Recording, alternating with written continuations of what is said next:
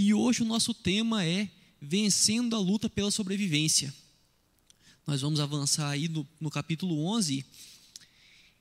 E eu achei sensacional a, a imagem que o Vini usou ali para fazer a arte. E o que, que a gente vai falar hoje, né, quando a gente fala de vencer, de vencer a luta pela sobrevivência? Primeiro, o que, que a gente não vai falar? Né, que às vezes fala de luta pela sobrevivência e vem a ideia daquele no limite. Não sei se vocês lembram daquele programa que o povo ia e tinha que sobreviver, aí comia barata, aí comia mandruvá, esse negócio super saudável assim. Não é disso que a gente vai falar, né? Esse tipo de sobrevivência, né? De, de questões extremas. Também a gente não vai falar de, que, de sobrevivência, que eu sempre lembro de uma piada, uma piada do padrão Kelsen de qualidade, que fala de dois amigos que foram acampar na floresta. E enquanto estavam acampando, um deles, acampando, um deles viu de longe viu uma onça. E pegou e falou assim: Ó, oh, vamos correr que tem, tá vindo uma onça. Aí falou assim: Eu vou colocar meu tênis. Aí o primeiro respondeu: Mas você acha que você colocando tênis você vai correr mais do que a onça? Ele falou assim: Não, eu não quero correr mais do que a onça, eu quero correr mais do que você. Né? Às vezes a gente tem essa ideia de sobrevivência da gente sobreviver ao outro, né? da gente sobreviver a uma outra pessoa. A ideia é de uma sobrevivência da vida. Eu não sei quantas vezes você já parou para pensar que a gente, a nossa, a nossa sobrevivência, né, a gente conseguir viver, é um negócio que é muito, é muito delicado, né? O pessoal fala que se a Terra tivesse um pouco mais longe ou um pouco mais perto do Sol, que ia ser impossível a vida aqui. Deu uma esfriada agora por esses dias, 5 graus que cai a temperatura, a gente já tem que trocar de roupa porque o nosso corpo já começa a sentir. E tanta coisa assim que se mudar um pouquinho já coloca a gente em risco, né? Nossa vida é uma vida muito delicada. A gente acha que a gente é muito resistente, que a gente aguenta muito tranco, que a gente é capaz de muita coisa, mas se a gente para e pensa, a gente começa a ver como que a gente depende de uma situação completamente adequada para a gente conseguir sobreviver. E qualquer coisa que sai um pouquinho do trilho já meio que derruba a gente. E Eclesiastes, né, o, o Tato falou aqui na abertura, Eclesiastes é um livro que fala muito sobre como viver bem. De como a gente conseguir aproveitar a vida, a gente desfrutar da vida bem como que a gente pode aproveitar as coisas que a vida oferece para a gente, tudo que tem, na onde que a gente deve direcionar o nosso pensamento, os nossos esforços. E eu acho maravilhoso porque ele trabalha o assunto, ele fala de coisas do cotidiano, ele consegue trabalhar de uma forma espiritual, mas sem ser ingênuo a respeito disso. Porque às vezes a gente tende um pouco a ingenuidade quando a gente vai falar de espiritualidade. A gente vai falar do cuidado de Deus, que Deus cuida da gente, e a gente começa a ser um pouco ingênuo, achando que assim, ah, não, é só confiar que vai dar certo. Não, a gente tem coisa para fazer. E ele é muito claro nisso. Eu acho, é por isso que eu falo que eu gosto muito de Eclesiastes, porque ele não é um, um livro que fica viajando na maionese. Salomão, o homem mais sábio do, do mundo, ele viveu muito, ele experimentou muita coisa e ele oferece para a gente a sabedoria depois de uma vida que ele viveu. E aí, a gente tem trabalhado junto o livro do Ed Renekiewicz, que vem falando do, do livro de Eclesiastes, e ele oferece para a gente três fatores sobre os quais a vida nos impõe sobrevivência. Porque, como a gente falou agora mesmo, a gente está sobrevivendo o tempo todo. A gente está fazendo as coisas, a gente está vivendo a nossa vida, trabalhando, estudando, mas o tempo todo a gente está sobrevivendo. E esses fatores, né, que, que às vezes parece para a gente, até assusta um pouco, mas a gente vive lutando contra eles. O primeiro é que há coisas que não podemos controlar. E nesse fator tem gente que é mais de boa, tem gente que é mais tranquilo, tem gente que tem mais necessidade de controle. Eu sou desses. Eu não gosto quando as coisas fogem do meu controle. E quando a gente começa a parar e pensar quantas coisas que estão fora do nosso controle, às vezes é até um pouco assustador a gente pode muitas vezes tentar fechar os olhos, fazer, não, vou fazer de conta que não tem nada que está fora do meu controle. Ou então, o que, que a gente acontece muitas vezes é abrir mão. Já que não dá para controlar nada mesmo, então por que se importar? Mas a verdade é que tem muitas coisas que nós não podemos controlar. Temperatura mesmo é uma. Se você tem que sair para trabalhar de manhã, você não vai controlar a temperatura que está fazendo. Eu estou falando muito disso porque eu odeio frio. Então, assim, de pensar, né? Se acordar cedo para trabalhar, que ainda mais que acorda muito cedinho, aquele frio você não consegue fazer. Fala assim, não, eu vou dar um jeito aqui para fazer calor. Não, você pode pegar, se agasalhar, colocar roupa, mas o frio lá fora continua fazendo do mesmo jeito. O jeito que as pessoas são, várias coisas ao nosso redor, são coisas que fogem completamente do nosso controle. E a gente tem que lidar com isso. Assim como a gente coloca o agasalho, a gente coloca uma roupa para poder lidar com o frio, a gente tem que lidar com as circunstâncias, porque a gente não tem controle sobre elas. Uma outra é coisas que não conseguimos prever. A gente tem uma racionalidade, né? a gente consegue pensar as coisas, a gente tem inteligência, a gente está acostumado como que as coisas funcionam, mas tem horas que simplesmente as coisas não acontecem como a gente previa. Chuva é uma beleza para demonstrar isso. Né? Que às vezes pega, fecha o tempo, fica tudo cinza, tudo escuro. Você fala, vai chover. Aí bate o vento, a nuvem vai embora, não chove nada. Ou então, né, no mesmo no mesmo exemplo, lá tá fazendo aquele frio de manhã, você vai coloca lá 50 blusas, você não vai ficar frio. Aí chega, vai dando ali 8 e meia, 9 horas, começa a esquentar. Tem muita coisa que a gente não consegue prever. E na nossa vida a gente está cercado disso. A gente falou algumas semanas atrás aqui sobre a questão da fatalidade. Coisa que a gente se cerca, a gente se protege, a gente se planeja, a gente corre atrás, mas a gente não consegue prever tudo. A gente pode fazer o melhor que está ao nosso alcance, mas prever cada detalhe não tem como. Uma outra coisa que nos impõe a sobrevivência é que há coisas que não conseguimos mudar.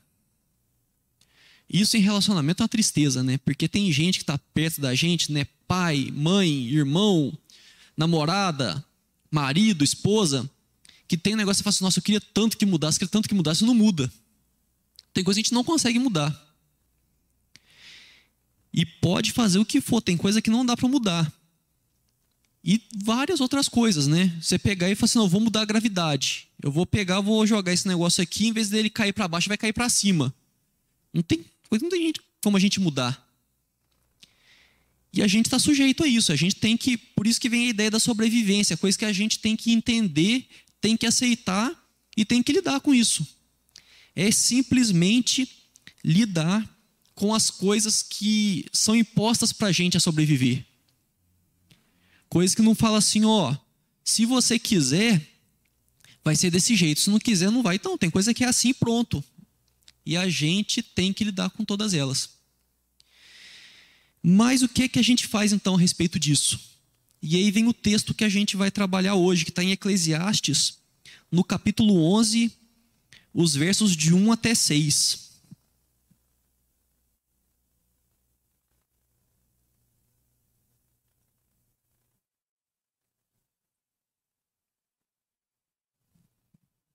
Eclesiastes 11, de 1 a 6. Se você quiser deixar, após a, a leitura, deixar aberto, que a gente vai voltar em alguns versículos, como a gente tem feito. Eclesiastes 11, de 1 a 6. Diz assim a palavra do Senhor: Lança o teu pão sobre as águas, porque depois de muitos dias o acharás. Reparte com sete e ainda com oito, porque não sabes que mal sobrevirá à terra. Estando as nuvens cheias, derramam aguaceiro sobre a terra. Caindo a árvore para o sul ou para o norte, no lugar em que cair, aí ficará. Quem somente observa o vento nunca semeará, e o que olha para as nuvens nunca cegará. Assim como tu não sabes qual o caminho do vento, nem como se formam os ossos no ventre da mulher grávida, assim também não sabes as obras de Deus, que faz todas as coisas. Semeia pela manhã e tua, a tua semente, e à tarde não repousas a mão, porque não sabes qual prosperará, se esta, se aquela, ou se ambas igualmente serão boas. Algumas observações sobre esse trecho é que Eclesiastes é um livro muito prático. Né? Você pega aqui, você pega esses seis versículos que a gente leu, cada um deles tem uma mensagem para a vida, assim, que se você pegar e conseguir colocar isso na sua cabeça e viver de acordo com isso, a tua vida muda agora. Um versículo, você pega qualquer um dos seis, você pega e fala assim: não, eu vou viver de acordo com esse versículo de agora para frente. A tua vida vai mudar positivamente de uma forma absurda. E não é, como eu disse no começo, não é coisa que é, que é viajada, assim, que, ah, aquelas, aquelas filosofias malucas, né, do, do patropi lá. Não, é coisa que é do dia a dia, coisa que é do cotidiano. E a gente vai ver um pouco sobre isso hoje. E antes, né, a gente falando aqui, a gente falou sobre a luta da sobrevivência. A gente falou algumas coisas que são impostas a nós, né, coisas que a gente não tem controle sobre nenhuma delas. E quando a gente não consegue lutar adequadamente pela sobrevivência, quando a gente não enfrenta tudo isso que é colocado para a gente na vida de uma forma correta, de uma forma, de uma forma certa, a sobrevivência pode te jogar na lona. Ela pode pegar e te dar um murrão no queixo e você cair na lona. De que forma? Aqui tem algumas. Uma delas é ansiedade. Quando você começa a olhar muito para os problemas, para as possibilidades de como você está tá vulnerável a diversas coisas que você não tem controle, de coisas que você não pode prever, você pode entrar numa espiral e ficar ansioso, ficar ansioso, como é que vai ser, como é que vai ser, como é que vai ser, como é que vai ser, e de repente você está passando o dia inteiro resolvendo problema que talvez nunca vai acontecer. Uma outra é o egoísmo.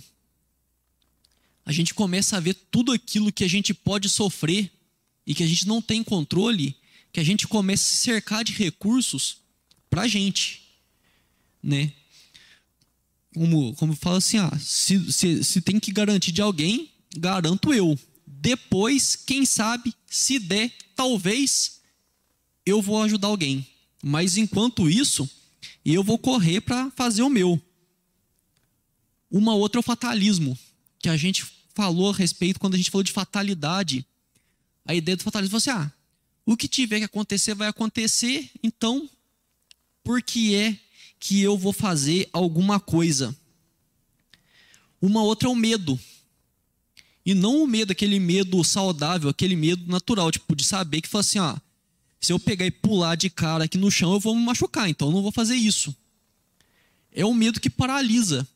É o medo de olhar para tudo e falar que tudo ficar te assombrar, tudo parecer que vai fazer você se dar mal e você começar a se acovardar.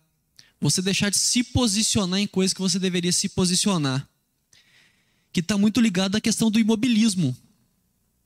Que é quando você pega, você vê uma coisa errada acontecendo, você vê alguém maltratando uma pessoa, uma pessoa fazendo alguma maldade, você pode intervir, você pode entrar naquilo lá, mas você não faz, porque o problema não é teu. Que liga no egoísmo, vê como que cada uma delas está muito ligada à outra. A gente não uma não se separa muito da outra. E a outra é a indolência, que é, no bom português, é a preguiça. Por que é que eu vou me esforçar? Por quê? Tá tudo indo de mal a pior, ninguém faz nada, por que é que sou eu quem vou fazer? Eu não vou ficar aqui. Tá todo mundo errado, não vai ser eu que vou ser o certo também, para ficar sendo certo sozinho nisso tudo. E com isso vem, né? A gente está falando muito de problema, problema, problema, problema, mas e solução? Então, como vencer, né? A gente está falando vencendo a luta pela sobrevivência, então como vencer a luta pela sobrevivência? E aqui vem quatro conselhos para nos ajudar a vencer essa luta. E o primeiro está no versículo 1, em vista. Em vista. O versículo 1 diz: lança o teu pão sobre as águas, porque depois de muitos dias o acharás. Aqui ele vem trazer a ideia de lançar o pão sobre as águas dos navios mercadores, que ele pegava o pão, no caso seria o recurso que ele tinha, e entregar para que o navio né, fosse negociar isso e depois ele recebesse um lucro disso daí. É você não pegar e focar em consumir tudo aquilo que está na sua mão. Você pegar e chegar chegou, veio, veio o dinheiro na sua mão, você recebeu, você vai torrar tudo. Não, você pegar ser previdente, você pensar no futuro. Se você não viu ainda, tem o, aí no, no YouTube, no Facebook, tem salvo aí, tem o curso do Magno de saúde financeira que vai falar sobre investimento, vai falar sobre como cuidar do dinheiro. E ele vem trazer isso, fala assim, ó, ao invés de você pegar o seu pão que está com você e comer o pão todo, comer tudo que você tem, pega uma parte desse pão, lógico, né, porque você tem que comer para se alimentar, para continuar vivo, mas uma parte dele faz com que ele renda. E aqui, é lógico, não está falando só de dinheiro. Aqui está falando de tudo que a gente tem de recurso. Tudo que vem à nossa mão.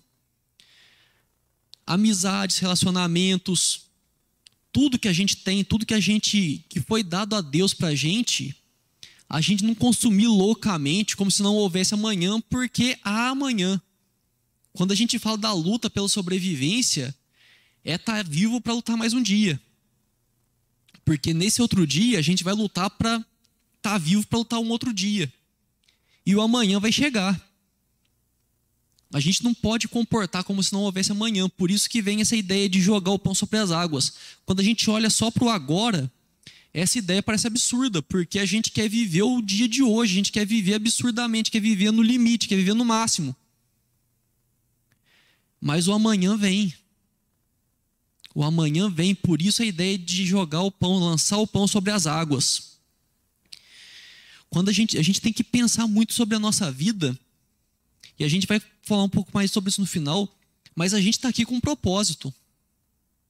A gente não está aqui simplesmente porque foi jogado e vamos, vamos trabalhar e viver porque aí uma hora acaba. Não, a gente tem um propósito na vida.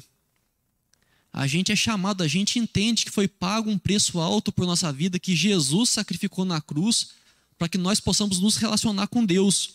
E isso mudar a nossa vida e a nossa vida mudar a vida de quem está perto da gente. E com isso a gente consegue olhar lá na frente. A gente consegue olhar no final, consegue olhar para a eternidade, mas sem tirar o olho do que está acontecendo aqui agora. É como a gente quando fala do, do cara que vai tirar com, com arco, né? Ele está controlando o arco na mão dele aqui perto. Mas ele está olhando lá na frente, porque ele tem que ver a distância onde que ele vai jogar. E a nossa vida tem que ser assim. A gente tem que controlar o que tem à mão, mas de olho no que tem lá na frente. Um outro conselho que vem para que a gente possa vencer essa luta pela sobrevivência é reparta. Reparta. Está no versículo 2: reparte com sete e ainda com oito, porque não sabes qual mal sobrevirá à terra. Quando ele fala de sete, aqui normalmente o sete é chamado de número da perfeição, né? o número da completude. Quando fala para dividir com sete, é dividir até estar tá completo. E aí quando fala do oito é ainda mais. Repartir com quantas pessoas você puder repartir. Porque fala que você não sabe que mal sobrevirá à terra. Dividir é multiplicar. Quando a gente pensa no, numa visão do reino de Deus, dividir é multiplicar. Aquilo que a gente tem, quando a gente entrega para outra pessoa, a gente está multiplicando aquilo, a gente não está dividindo o que a gente tem. E quando a gente tem quando a gente está em célula, né, a nossa igreja é organizada em células, isso é muito forte para a gente, porque a gente sempre fala de multiplicar célula, não fala de dividir célula. Porque a gente sabe que quando a gente reparte, a gente aumenta. É entender que quanto mais a gente reparte, quanto mais a gente vai, vai compartilhando, mais longe a gente vai alcançando. Generosidade é gratidão quando a gente vive entendendo esse propósito de Deus, por que, que Deus nos colocou aqui, por que, que Deus nos fez, o preço que foi pago na cruz, a gente começa a entender que a generosidade, o ato da gente ser capaz de pegar e abrir mão de uma coisa em prol de outro, é uma forma da gente expressar nossa gratidão a Deus. Porque a gente sabe que aquilo que a gente deu para a gente em primeiro lugar. O que a gente tem já foi repartido com a gente antes a gente começa a entender, quando a gente começa a ver sobre graça, sobre como o amor de Deus nos alcançou gratuitamente, a gente começa a entender que a gente não é merecedor das coisas. A gente recebe o salário no final do mês porque a gente trabalhou, mas o mérito vem de Deus, porque Deus nos deu força, Deus nos deu inteligência, Deus nos deu capacidade, Deus nos deu disposição para estar trabalhando. Generosidade é gratidão é entender que se a gente tem para repartir, é porque foi repartido com a gente antes. E tem uma expressão que eu achei muito bonita que fala que é melhor ter amigo na praça que dinheiro no banco. Eu não sei se alguém já passou por isso, mas às vezes, eu acredito que quase todo mundo já passou por isso. Tem situação que não tem dinheiro no mundo que resolva o seu problema. Que vai resolver o seu problema é um amigo. Que vai resolver seu problema é alguém que está do teu lado, que vai te abraçar, que vai te dar força, que vai, vai te dar um suporte. É melhor ter amigo na praça do que dinheiro no banco. Não estou falando que dinheiro é ruim, gente, de forma nenhuma. Não estou fazendo propaganda contra dinheiro que não. Até porque aqui não fala que dinheiro no banco é ruim, só fala que é melhor ter amigo na praça do que dinheiro no banco. É ter alguém que você possa contar. É ter alguém que a hora que o bicho pega, que o trem aperta, você pode pegar, passar a mão no telefone, independente da hora, ligar e falar assim: ó, eu não sei o que eu faço. E a pessoa vai pegar e falar assim: ó, talvez até fale assim: eu também não sei, mas estamos junto. É estar tá junto, é oferecer um ombro para chorar às vezes. E é por isso que fala aqui, eu vou repetir o versículo: reparte com sete e ainda com oito, porque não sabes que mal sobrevirá à terra. Quando você reparte com alguém, você vai ter certeza que vai ter gente para repartir com você.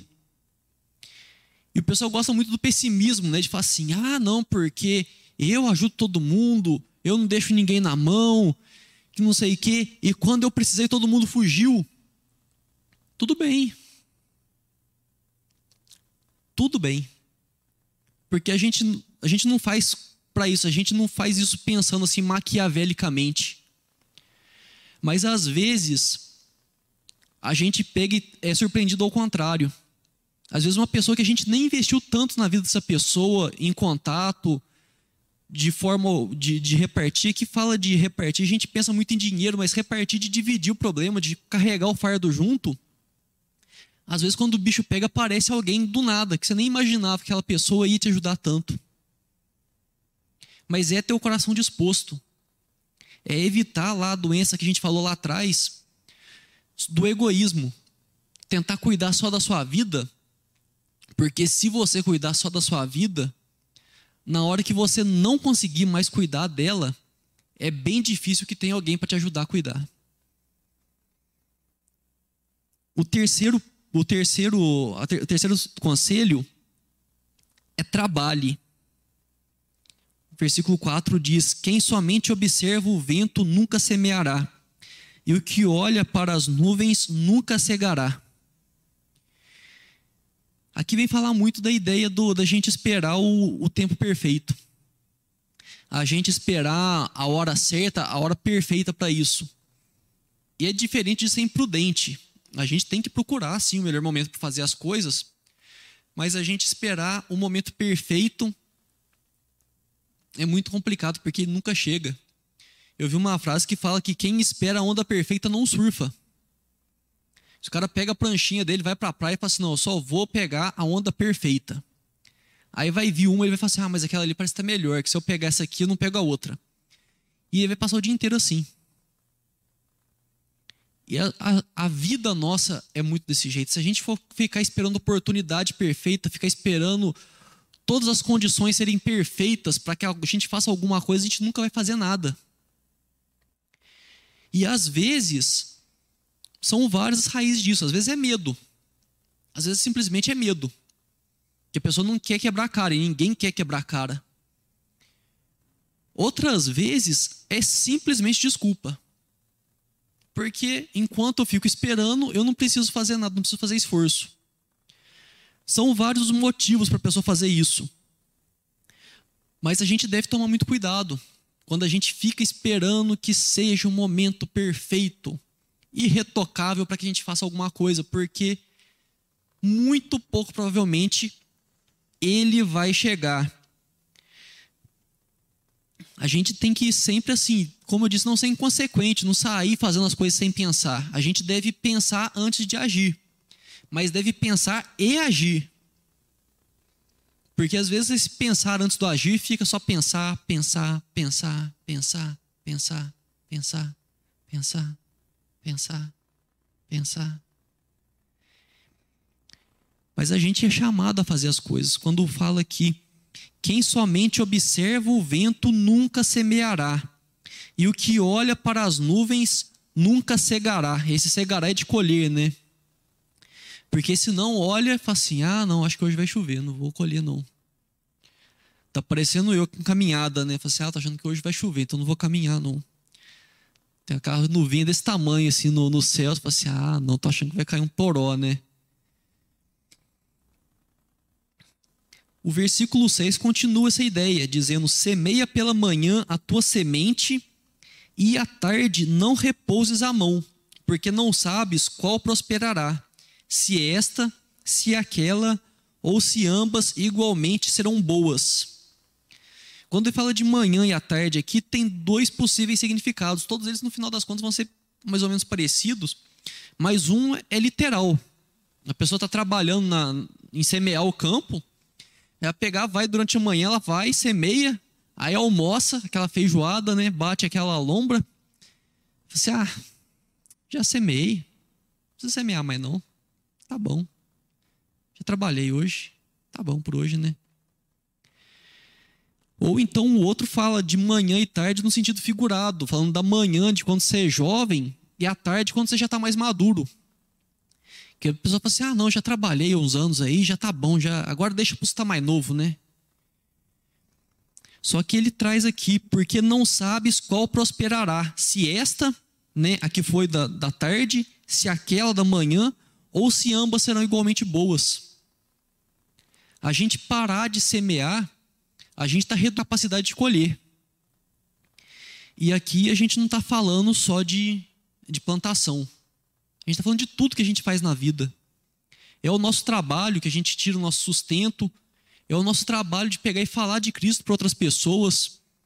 De pegar, de procurar apresentar salvação para mais pessoas.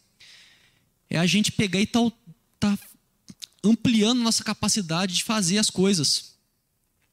Questão de relacionamentos, de pessoas que a gente convive. A questão do nosso aprimoramento pessoal. A gente fala muito de ser mais parecido com Jesus, mas às vezes a gente acha que a gente já passou da hora de ser parecido com Jesus. A gente acomoda, fala assim: não, eu faço isso mesmo, Jesus não gosta que eu seja desse jeito, mas já estou muito velho. Ah, não vou mudar isso aí mais não. Isso aí é porque é da minha geração, né? Eu, nasci em não sei que ano lá. Pessoal que, que é da minha idade é tudo desse jeito mesmo. Não, aqui fala pra gente semear sem cessar. Fala de manhã e à tarde. E é diferente sem cessar de sem parar. Porque tem o descanso. Aqui a pessoa que está falando provavelmente parou para almoçar. Porque senão desmaia. O descanso é importante. Quando a gente fala de sem cessar, fala questão do, do trabalho, de, de continuar ativo, mesmo depois de estar mais velho, é continuar ativo, mas entender que a gente precisa descansar. A gente tem que respeitar o limite do corpo, porque senão a gente entra numa outra, num outro pecado que é o desespero. Que é de sim tem que fazer tudo e achar que a gente é até melhor que Deus, porque Deus ele não precisava porque ele é Deus, mas ele descansou. E se a gente começa a agir como se a gente não precisasse descansar, então a gente está querendo dizer que a gente é melhor que Deus. Porque Deus descansou. Ele deixou o exemplo para a gente descansar, deixou o mandamento para que a gente descansasse. Então, trabalhar sem parar é pecado. E a, o, a última sugestão que deixa aqui é creia. Creia. Versículo 5 diz: Assim como tu não sabes qual o caminho do vento, nem como se formam os ossos no ventre da mulher grávida, assim também não sabes as obras de Deus, que faz todas as coisas. Esse versículo tem também dois significados possíveis. O primeiro é esse literal que está aqui. Você não sabe o caminho do vento, né? Para onde que o vento vai, aonde que quando ele deixa de ir para um lado começa a ir para o outro, né? Ou o famoso onde o vento faz a curva. E como se forma o bebê no ventre da mulher. Uma outra é juntando isso tudo num bloco só, porque quando fala de vento, a palavra do, do hebraico é uma palavra para espírito.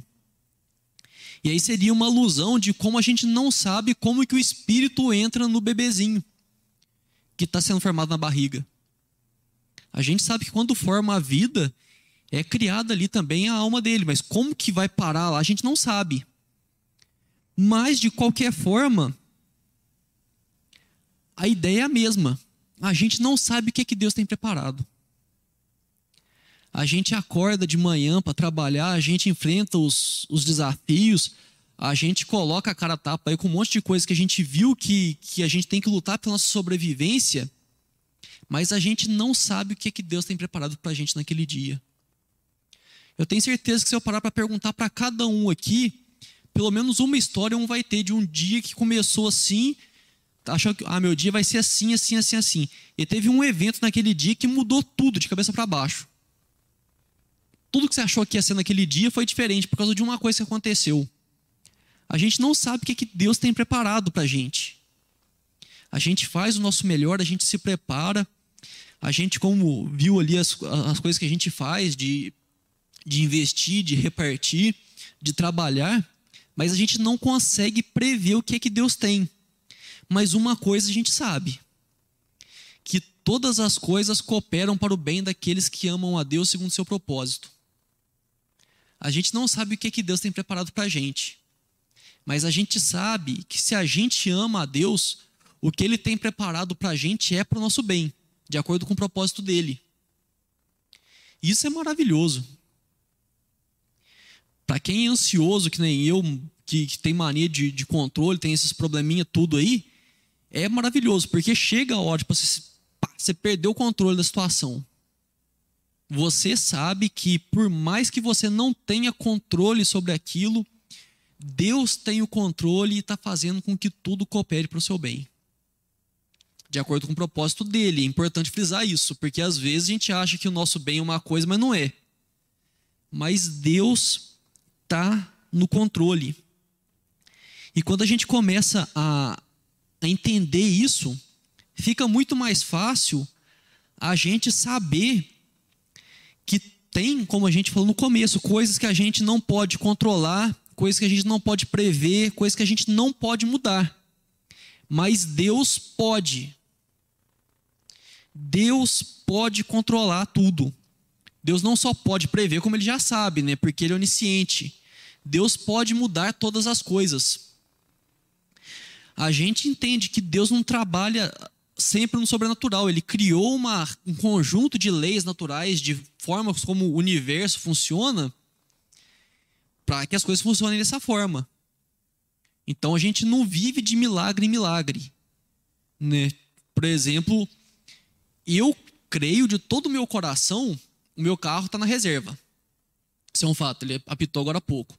Eu creio de todo o meu coração que se Deus quiser, ele pode fazer com que o meu carro rode durante mil quilômetros sem eu ter que abastecer o carro.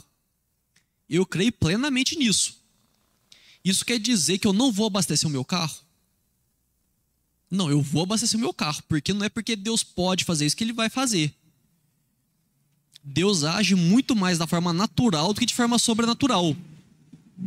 Eu creio em milagres, eu creio que eles existem, que eles são para a glória de Deus, mas eu creio que Deus organizou o mundo, e isso é um milagre a forma como ele organizou, tipo, lei da física e etc, etc, o fato de que faz calor, depois faz frio e a planta nasce por causa da, de acordo com a tempo Deus programou tudo isso, tudo é um milagre de Deus. É um milagre que a gente conseguiu compreender como que funciona, a gente conseguiu entender a lógica disso. Agora tem os milagres que fogem da lógica, né? Gente que está no hospital, está desenganado, de repente o médico fala assim, ó, se você acredita em Deus, pode falar que é milagre, porque a gente não sabe explicar. Acontece. Mas a gente tem que viver de acordo com o que está na nossa mão. E eu vi uma frase, tem uma frase do livro que eu achei muito boa que fala que Deus é pai e não avô.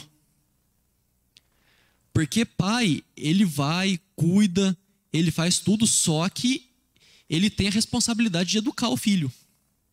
O avô não. Eles falam que, que pai educa e avô deseduca, né? Avô foi feito para estragar. Vai na casa do avô, as coisas, tudo que, que não deixou o filho fazer, deixa o neto fazer. Deus é pai e não é avô. Deus vai permitir que a gente experimente a consequência dos nossos atos, porque Ele é bondoso, porque Ele quer que a gente aprenda com isso. Então não vai vai pegar, tipo, ah, vou, usando o exemplo do carro, eu vou sair com o carro e vou ficar andando sem abastecer. Deus vai olhar e falar assim: nossa, esse Kelsen não tem jeito, não é mesmo? Vamos fazer o carro dele andar mesmo sem gasolina. Deus não faz dessa forma. Ele, se eu fizer isso, ele vai falar assim: ó, você precisa aprender que você tem que cuidar do seu carro, você tem que ser previdente, você tem que pegar e cuidar das coisas.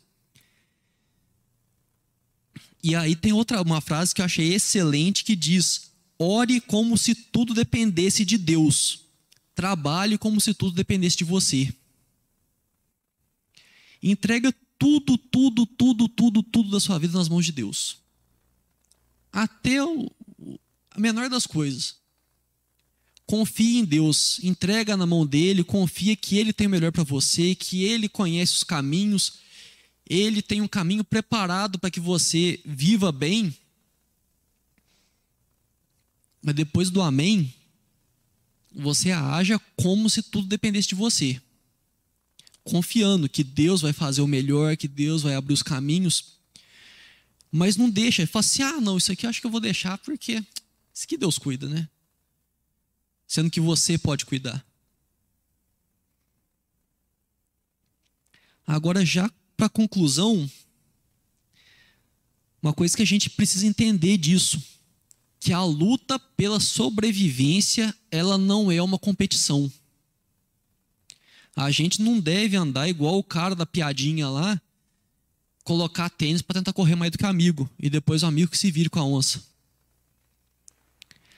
A gente é chamado, vou reler o versículo 2, reparte com sete e ainda com oito, porque não sabes que mal sobrevirá a terra pessoal lá do DNA, eles sempre repetem uma, uma frase, né, um provérbio que diz, um provérbio não da Bíblia, né, um provérbio popular, que sozinho se vai mais rápido, mas junto se vai mais longe. E é isso que a gente é convidado, a gente caminhar junto para poder ir mais longe. A gente repartir com sete, ou com oito, ou com dez, ou com vinte, cem, para a gente poder ir mais longe para a gente não ter que correr da onça mais do que amigo. É para a gente juntar uma turma de amigos, se for o caso, dar um supapo na onça. A gente é chamado à sobrevivência para a gente ser forte em grupo, para a gente ser forte em números, alcançar o máximo de pessoas possível. Porque junto a gente é mais forte. Tem duas formas de lutar quando a gente pensa nessa luta pela sobrevivência. Uma forma é achar que todo mundo é um inimigo em potencial.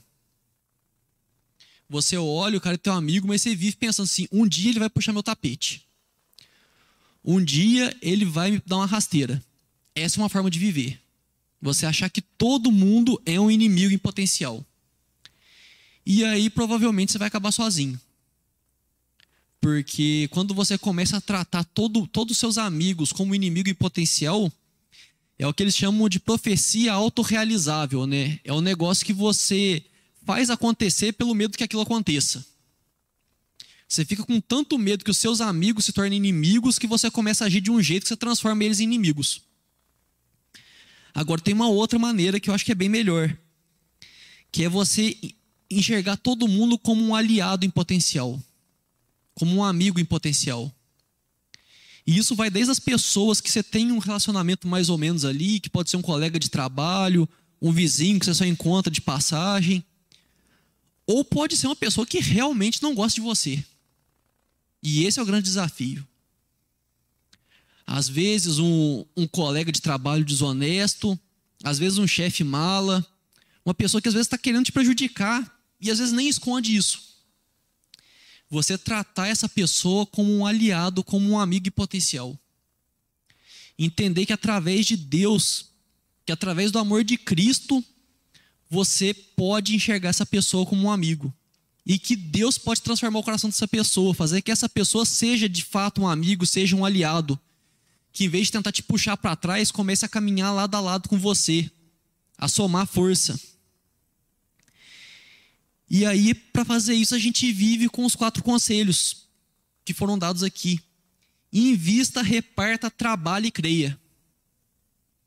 Invista, pensa no futuro. Quando você pensa em uma pessoa que você fala assim, não, esse cara aqui não, não dá. Por que não dá? Você crê no Deus do impossível? Você crê no Deus que abriu um mar para o povo passar no meio dele a pé? Você crê no Deus que ressuscitou um monte de gente? Por que, que esse Deus não pode transformar um chefe malo num cara de gente boa? Por que, que esse Deus não pode mudar o coração de alguém? Ele criou o universo. Ele simplesmente criou o universo só de falar. Ele começou a falar que, que haja tal coisa. E teve. Você acha que ele não pode mudar o coração de alguém? Então é nisso a gente investir, repartir. Ser bom com quem é mal com a gente. Isso é muito ruim de pensar, porque tem hora que a gente quer é justiça, a gente quer sangue. E a pessoa faz mal pra gente, a gente quer mais que aconteça o mal para ela. Mas ao invés disso, a gente reparte com ela. Trabalhar. Saber que Deus faz os milagres mas a gente age aqui. A gente tem coisa na nossa mão para fazer. Semear de manhã e à tarde, sem cessar. Porque a gente não sabe qual semente que é boa. E isso é uma beleza, porque às vezes tem duas formas né, de olhar quando você fala que você não sabe qual semente que é boa. A primeira é você ficar desesperado querendo escolher qual semente que é boa, que é bem difícil de você fazer. Talvez até impossível. E uma outra é entender que você não tem obrigação com a semente. Você não precisa saber qual semente que é boa, qual que é não. Você só precisa de semear. A tua obrigação é só de semear.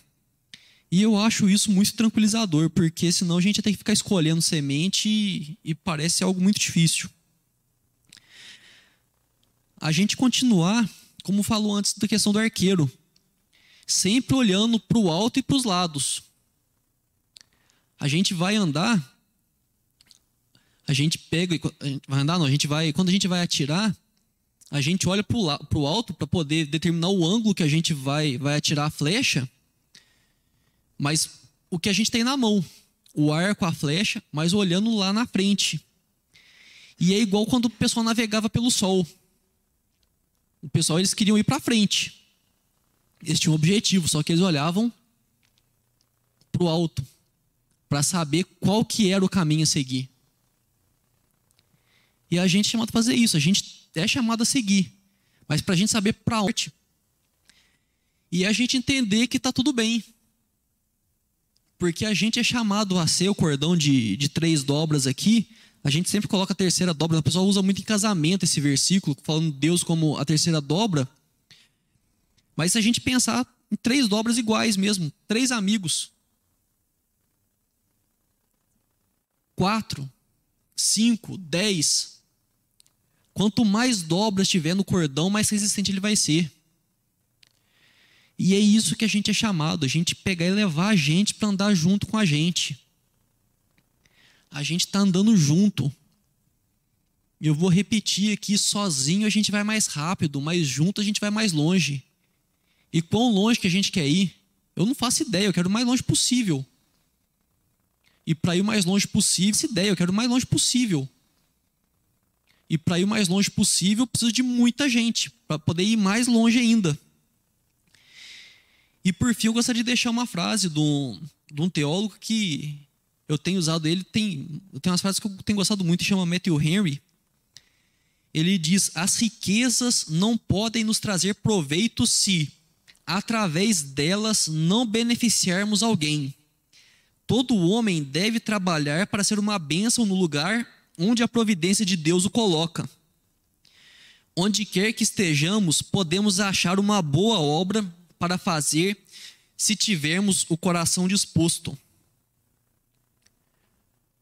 A gente é chamado a lutar pela sobrevivência e vencer essa luta. Mas não só a nossa. A gente é chamado a lutar pela sobrevivência dos outros que estão junto com a gente. Quando a gente pensa do ponto de vista da salvação, é mais urgente, porque a gente sabe o caminho da salvação.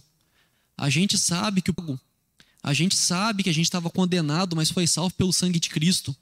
Mas quantas pessoas ao nosso redor não sabem disso? Quantas pessoas perto da gente precisam que isso seja repartido com elas? Para que elas possam aí sim caminhar junto com a gente. Então gostaria de desafiar você a repensar a sua luta pela sobrevivência. Quando você acorda para trabalhar, para ir para a escola, para fazer o que é que você tem que fazer, você repensar como que você tem feito isso. Se você tem feito de uma forma sábia, se você tem feito isso de uma forma que glorifica a Deus, e principalmente se tem feito isso de uma forma que traz mais gente para te ajudar a sobreviver. Porque hoje a gente está de pé, mas pode ser que a gente caia. E quando a gente cair, é bom ter gente do nosso lado para nos levantar. Vamos orar? Senhor Deus, Pai, muito obrigado, Senhor. Muito obrigado por outro dia que o Senhor nos deu. Muito obrigado, Senhor Deus, porque o Senhor nos deu pessoas, Pai, ao nosso redor, pessoas para a gente caminhar junto, Senhor Deus. Pessoas que nos ajudam, Pai, nessa luta pela sobrevivência, que nos ajudam, Senhor, a, a enfrentar tantas coisas que nós somos incapazes de lutar contra elas, Pai. Muito obrigado porque o Senhor nos tranquiliza, Pai. O Senhor nos tranquiliza dizendo que todas as coisas cooperam para o nosso bem. Coisas que nós não podemos prever, controlar, mudar, Senhor Deus. Todas essas coisas estão debaixo das Suas mãos, ó Pai. E nós te agradecemos por isso, porque o Senhor tem sido bondoso conosco, Senhor Deus. Nós queremos te pedir, Pai, que o Senhor dia após dia, com teu Espírito Santo, Senhor. Que o Senhor toque o nosso coração, que o Senhor abra os nossos olhos, para que a gente possa caminhar com mais firmeza, Senhor Deus, no caminho que o Senhor preparou para nós. Para que nós possamos, Senhor, nós possamos viver, ó Pai, os dias, possamos sobreviver e ajudar pessoas a sobreviver, ó Pai. Que nós possamos lutar contra tudo aquilo que, que talvez possa nos jogar para baixo, Pai. Medo, insegurança, ansiedade, coisas que acontecem, Senhor Deus, que o Senhor nos ajude a resistir a cada uma delas. Quero pedir de forma especial por cada pessoa que está aqui no templo, por cada pessoa que está em casa assistindo, Senhor, agora ao vivo ou gravado depois, que o Senhor venha e fale com elas, com o teu Espírito Santo, Senhor Deus. Que o Senhor fale que o Senhor tem mais reservado, que o Senhor tem coisas maiores preparadas, ó Deus. Que o Senhor chama, Pai, a sobreviver não para ser só mais um dia que foi vencido, mas para conhecer coisas maiores, conhecer mais de Ti, Senhor Deus. Quero que o Senhor nos ajude, Pai, que o Senhor nos encha de amor, para que nós possamos alcançar mais pessoas, possamos repartir com mais pessoas e levar mais pessoas conosco, para que nós possamos ir mais longe, Senhor Deus. Nós queremos, é bom ir mais rápido, sim, mas nós preferimos ir mais longe, Pai. Nós preferimos ir mais longe. E por isso nós queremos ir juntos, Senhor Deus. Então usa a vida de cada um, Senhor. Usa poderosamente para demonstrar o teu amor, para demonstrar a sua compaixão, para demonstrar a sua misericórdia, Senhor Deus, para estender a mão e juntos, Pai, como o corpo de Cristo, poder avançar, Senhor Deus, avançar na missão, Pai. É no nome de Jesus que nós oramos. Amém.